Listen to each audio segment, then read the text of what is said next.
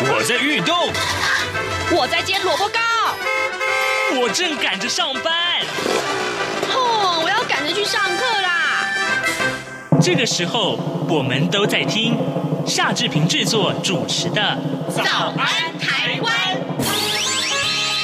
早安台湾带给你最热门的时事访谈，最感动的人物专访，最直接的民意表达。对，让我们一起收听《早安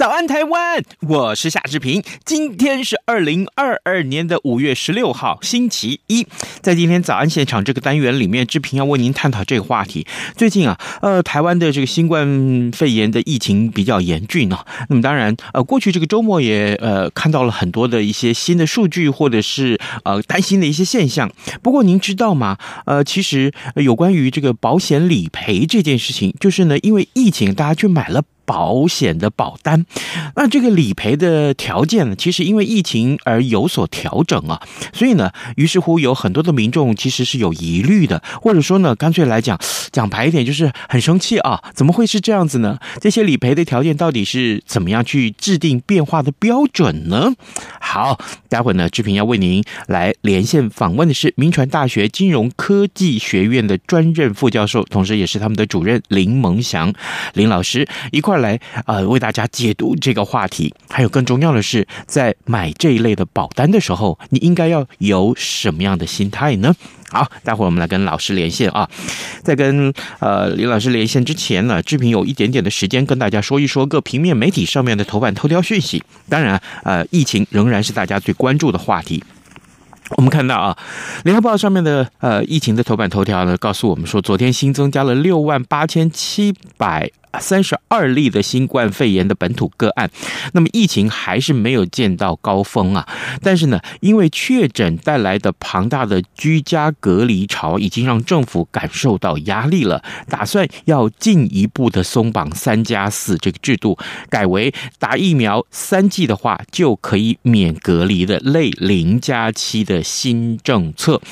呃，疫情指挥中心的指挥官陈时中他昨天说啊，呃，大家。呃，大部分的这个呃县市呢，都希望能够更放松一些，希望能够完全的零加七。啊，只有一个县市啊，说是要维持原来的这个居家隔离。那么据传呢，呃，反对的这个县市是高雄，但高雄说是花莲啊，花莲则是来否认。那，行政院在上个礼拜六拍板呢，呃，松绑现行的居家隔离三加四，确诊者呢同住家人啊是密切接触者，只要呢。哎，有几个条件，各位要仔细听啊！只要打满三剂啊，快筛是阴性的话，那么就免居家隔离。啊为此呢，呃，指挥中心昨天邀集了地方首长来召开会议啊，但是没有达到共识。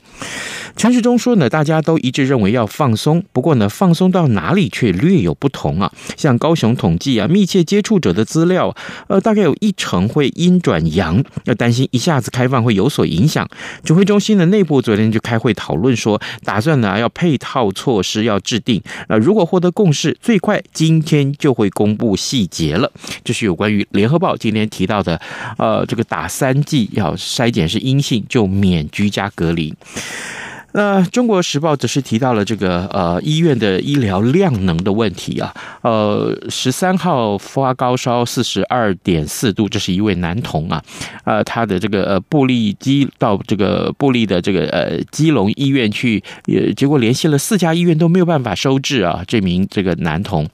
那么在十四号再转到北荣去，结果呢最后还是急救无效啊，所以呢这件事情呃是不是呃《中国时报》提出了质疑，是不是对于这个呃男童的呃，就是对于这个孩童的这个紧急医疗的这个救护的病床数是不够的。那么，但是呢，啊，其实是呃后来经过解说，其实是够的啊。这是中国时报上面的头版头条讯息。自由时报上面所提到的是，中共培训台湾的网红啊，搞统战，这是有法可办啊。依照两岸条例来裁罚啊，反渗透法是可以给予严惩的啊。好，这是自由时报上面的头版头条讯息。现在时间已经是早晨的七点零五分了，我们要进一段广告，广告过后马上跟林老师连线喽。儿子。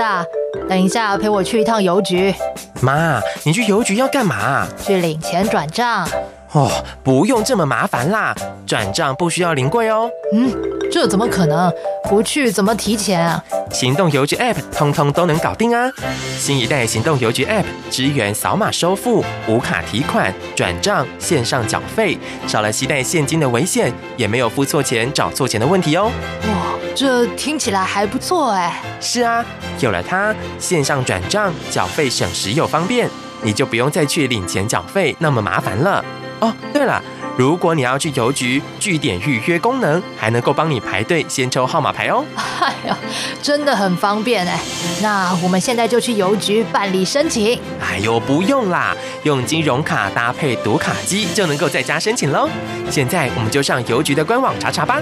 以上广告由中华邮政提供。早安，台湾。正吃着什么样的早餐？吐司加火腿蛋，咬一口，然后收听中央广播电台。早安现场。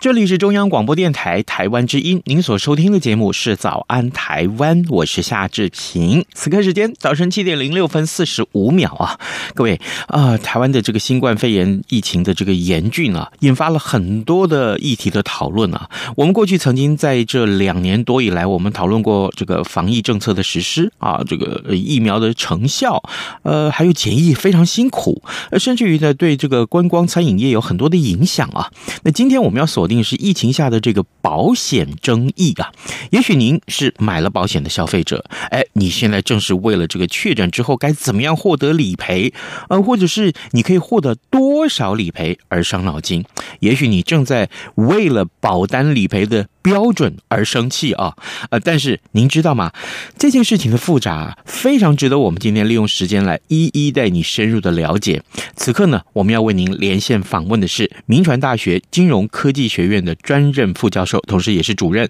林蒙祥林老师。老师您早，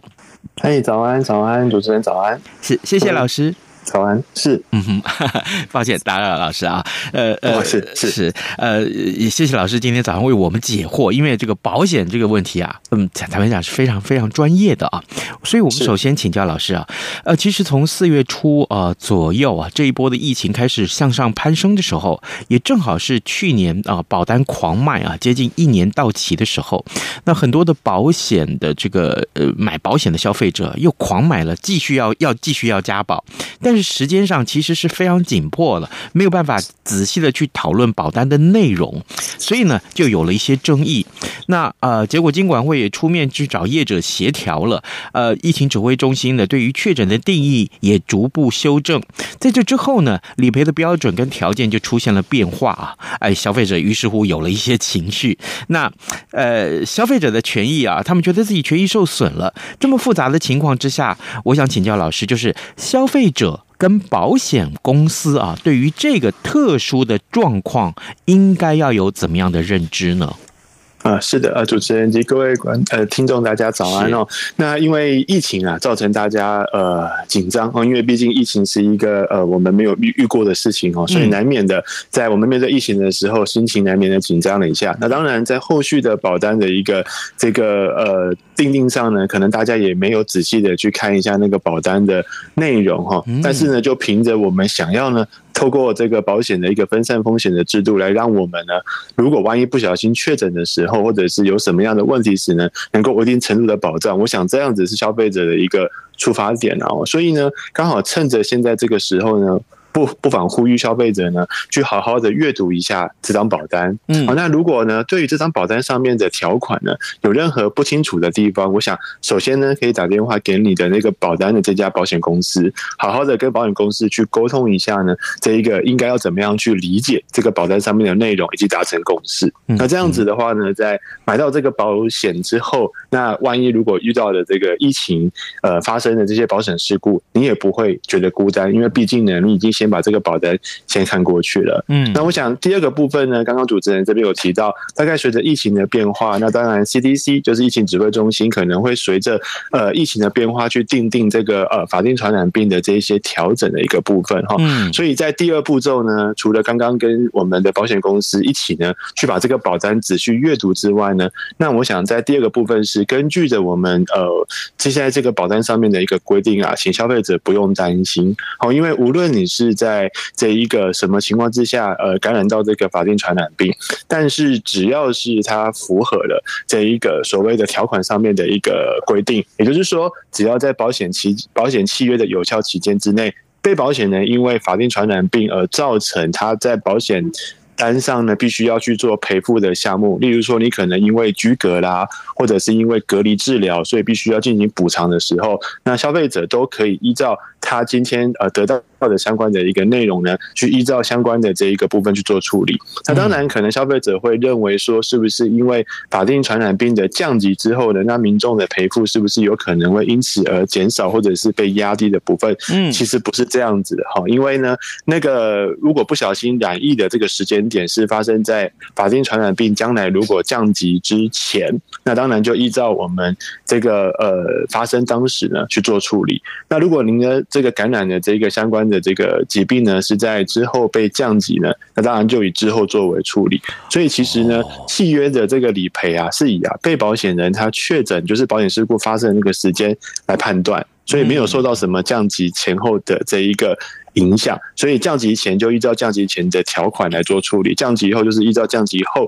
它的保险条款做处理。所以大家还是必须要回去看一下这里面的条款是怎么订定的哦。那当然，金管会也责成的那个就是工会呢，会严拟将来之后的那一个呃相关的那个赔付的指引哦。所以也请民众可以安心啊。那在此呢，我想我提醒一下民众哈，第一个。若因为呃怕降级之后，可能我们预期所拿的保保险金可能没有像之前的高，而故意去感染这一个风险的话呢，那有可能会变成保险上故意致危险事故发生而不赔哦。不过我对于我们国人的这个。呃，国民的这一个水准呢，跟他的一个知识呢，跟他的信心呢是够的，所以我们想国人都不会有这样子的一个问题。这个只是一个作为教育跟教学之用的一个提醒而已。那第二点呢，COVID-19 的染疫后以及染疫后的后遗症啊，其实大家都还是一个完全没有办法在现今科学的情况之下完全去理解的领域。所以在此呢，也是呼吁全国的民众啊，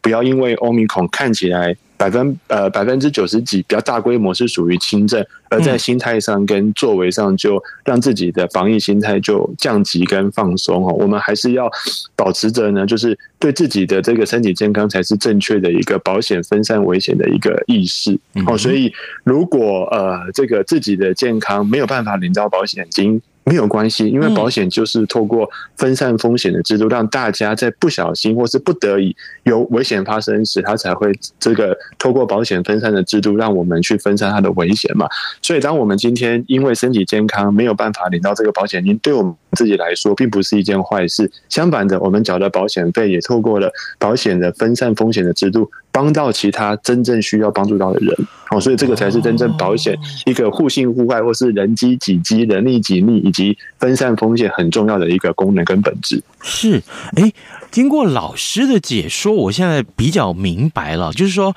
我们也许刚刚开始买这份保单的时候啊，你的出发点是什么？很多的民众啊，也许都忽略了这一点了。然后呢，也许到后来会觉得说，哇，那我买保险，当然就是万一我确诊，我就会获得这个理赔。而且现在啊，大家都说啊，呃，可能全民免疫的话，大家哎。哎，可能大家都要染疫。那既然染疫是早晚的事，不如我先买保单，将来我就可以获得理赔。这是一种，我是讲，这是一种投机吗？啊，或者说是是一种我吃定要获得这个呃理赔金额的这种心态。其实这样并不 OK 啊。那我觉得至少从保险的一个出发点来看，经过老师。教导我们，告诉我们了这些个呃真正的一些定义哈，或者说它的意义何在的时候，各位才会真的去重新思考啊，到到底啊，到底你买这份保单的时候，你要做的是什么事情？你要得到的是什么？所以老师啊，像像我们看到说，有些人一口气买了十一张保单，这是最高的记录啊！曾经看到媒体报道，是，是其实像这个这个恐怕都不 OK 吧，对不对？呃，其实志平兄啊，我觉得。对啦，就是因为我们大家面临的是一个不知的危险嘛，也是不可预期的危险。对，那难免呢，我们都会想办法去分散自己的危险，对吧？因为对生命的消失或是健康的一个损害，那是很难以再回复的。所以我们可以呃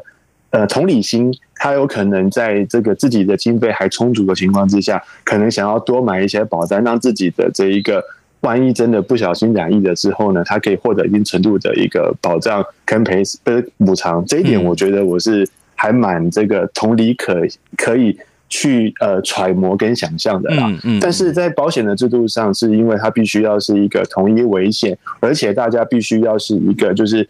依据自己的这个危险跟比例去分散他应该要的危险，去缴交一定金额的保险费。那当然，另外一个。部分是在于这个保险公司对于该危险的一个精算跟评估上，都有一定程度的一个界限。嗯，所以如果假设今天一个人买了这么多的保单，但是他的出发点虽然是善意，可是他在这一个保险上是不是能够将其他人能够带进来一起去做保障，以及他这样子有没有这个所谓的保险法上面的一些其他可能，比如说不当得利啦，或者是一些道德危险的产生等等。我们这一些比较不是呃正常保险应该要去做的事情的这个考虑呢，也有可能会被怀疑哦。所以我觉得我不太会去想要怀疑这个当事人的动机，但是我觉得他对于疫情的这个就是害怕，可能让他自己想要去多买一些保单来保障。这个我觉得出发点来说，并没有太大的一个错误，但是在保险公司在核保上，或者是我们在决定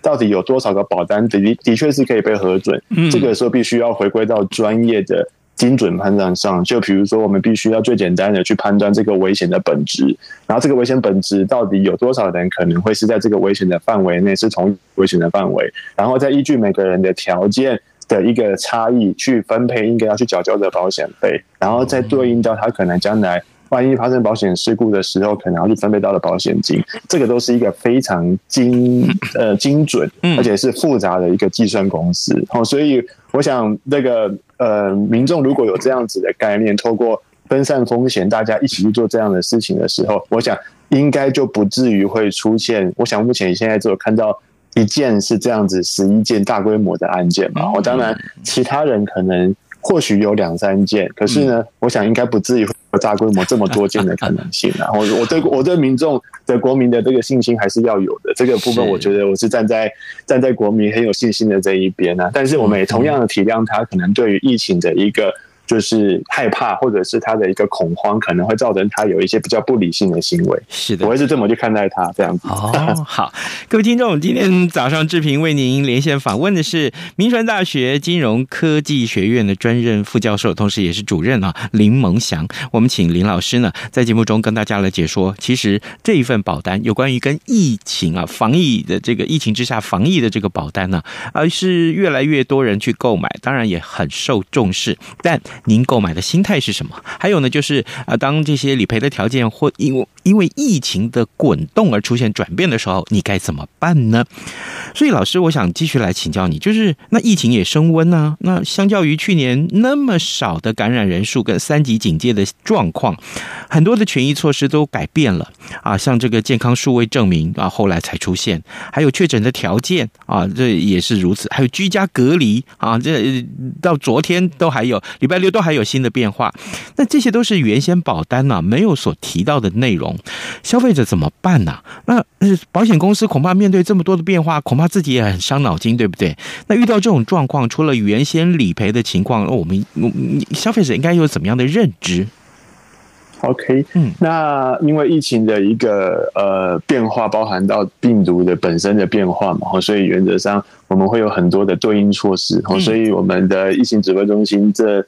这个这段时间来也蛮辛苦的，哦，因为必须要根据着这个不同的疫情的变化去做调整，那当然在保险上可能就会受到一些些这个影响了，哈，那依照我们目前条款里面所规定的哈。如果要申请保险金的补偿理赔时，可能要有理赔申请书啦，嗯，或者是刚刚主持人所提到的，像什么隔离通知书啦、隔离治疗通知书、检疫通知书，然后医疗诊断书或住院证明，以及被保险人的身份证明啊、护照啦等等这些证明。OK，那身份证明跟护照比较问题不大，我想这个部分大家都应该 OK。那理赔书就依照这个理赔书上面应该要申请的条件去写就 OK。对，那我想重点可能是在于我们这边的所谓的。医疗诊断书的一个相关问题，以及隔离通知书的问题了。嗯，那我想，呃，先从这个医疗诊断书来解惑好了。那医疗诊断书这边就会，呃，这个涉及到呢，就是这边应该要怎么样去作为处理的事。那如果各位看到条款里面去的时候，它大概都是要医生诊断确定罹患法定传染病等类似的文字啦。嗯，哦，所以第一个呢是在于。这个文字呢，呃，刚刚这边主持人有提到，是不是有一些比较权益措施，包含到健康的数位证明？嗯，那其实数位证明就是我们证明的数位化。那在金管会呢，我想上个礼拜的一个努力之下，也让了保险公司跟工会进行讨论后有了共识。所以目前全台十二家保险业所贩售的防疫保单，都可以去同意受理数位证明啊。那我想我们的这个 CDC 跟主管机关也去。同步的修正了我们现在的一个数位证明上面的一些揭露的内容，包含到增加了身份证的这个号码，所以可以让保险业呢在被保险人申请之后呢，去查核他的离清争议。不过各位不要担心哈，因为总是法律还是有权衡，所以其实保险业跟工会他们是在必要时，就是针对于那一个。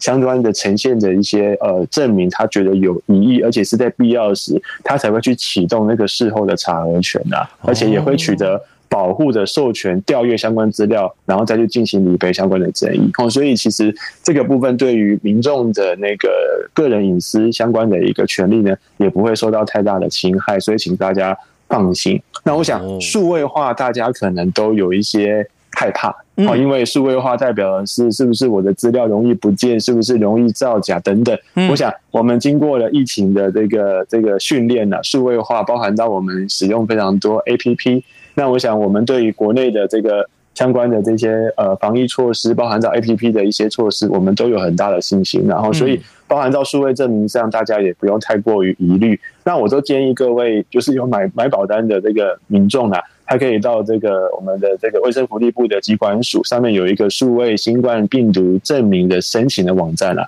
去申请看看，好，然后也去看一下相关的部分去操作上，哎，那你去看看这样子的一个处理措施是不是 OK 的哈？那如果你觉得 OK，我觉得也不用太过于担心哈。那就如同这个呃，金管会主委跟保险局局长的一个呼吁啊，那你现在申请的这些数位证明，那事实上面来说，就可以把你现在要挤去医院去申请的这一个量能啊，留给那个急需的一个民众。那我想，尤其依照我们今天早上的一些相关的数字，大概呃，以学生来说，接近都有快要八万人染疫了哈。那包含到还有目前现在在这个医院急需要。去进行治疗的民众，所以我们把这一些内容，哎，不要这一些呃量能留给这些急需的民众，然后也不要现在前往医院去造成防疫量能的下降。那为什么呢？因为其实，在前几天的 CDC 的一个记者会上，我想大家都有关注到保险法六十五条。其实保险法六十五条规定，保险的契约的请求权，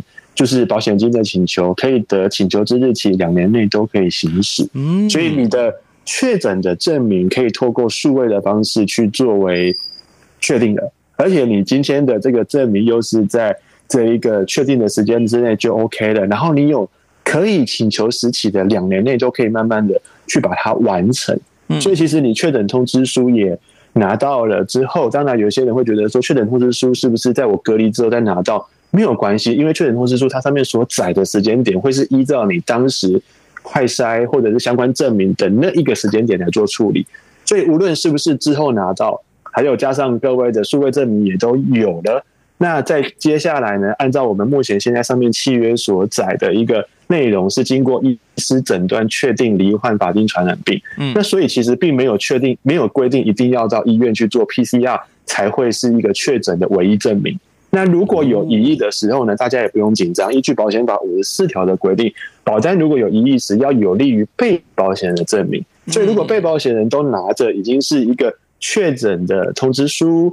或者是一个叫做数位上面的证明，其实都还有疑义，其实是没有疑义的啦。但即使还有疑义，我们也会有利于被保险人的解释，所以也都是让你在这个时候已经是已经有确诊的这一个状态了，所以不用再挤去医院做 PCR，不用再挤去医院去申请这个书呃书面的这个纸本上面的文件，所以反而是把这一些相关的量能留给现在急需的这个民众。那当然，自五月十二号起呢，居家隔离也好，自主防疫也好，居家检检疫也好，这三类的对象的快筛阳性，可由医师的相关的确定而变成是一个确诊。当然，他必须要符合这个相关的要件，还要在疫经过疫情指挥中心的规定去通报他的流程。那所以，如果假设民众跟那个医师呢，在这一个确在这个快筛并没有共识的情况之下，才会安排你再去做相关的 PCR 裁检。那金管会也会请工会再去研拟相关的理赔指引，所以被保险人在这个地方其实他的权益是不会受到影响的。这个就是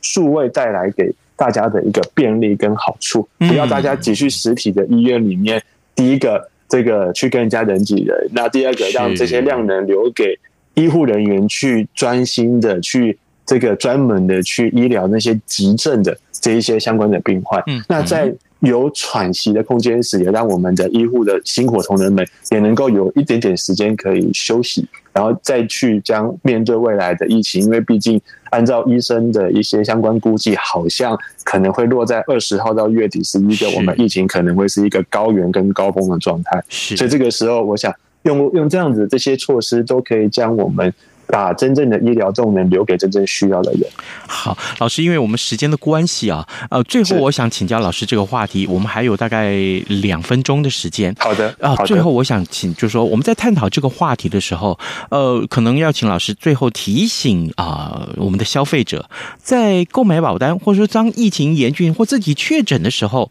呃，你已经有买了保单了，你该注意哪些事情？我们最后有一个重点式的提醒，好不好？谢谢。好的，好，第一个是。是我们保险是分散风险，所以保险条款很复杂。那当然，依照金保法的规定，保险业有说明义务、适合度原则跟不能够阻止他人误信的情事。但是被保险人或要保人，他必须要针对于保险契约所提出的书面询问，要有据实的说明义务。那所以呢，我想在一开始核保的时候，大家或者保障的时候，大家可能都没有很仔细的去看这个保单。所以第一个就是在。保单上面的条款一定要非常的确实的去理解，好，有不同的有不懂的时候，可以随着保险公司也好，或者是相关的消保单位好，也可以都去做询问。那第二个部分呢，是我想现在目前的包含到一些呃，这个检视自己的保单，积极的去这个防疫，然后面对比较乐观的一个心啊，然后去做这样的处理，所以保险公司会依照。这个相关的条款去理赔，所以大家不用太过于太大的忧虑。嗯，那目前有两个事情也跟大家解惑一下哈。第一个是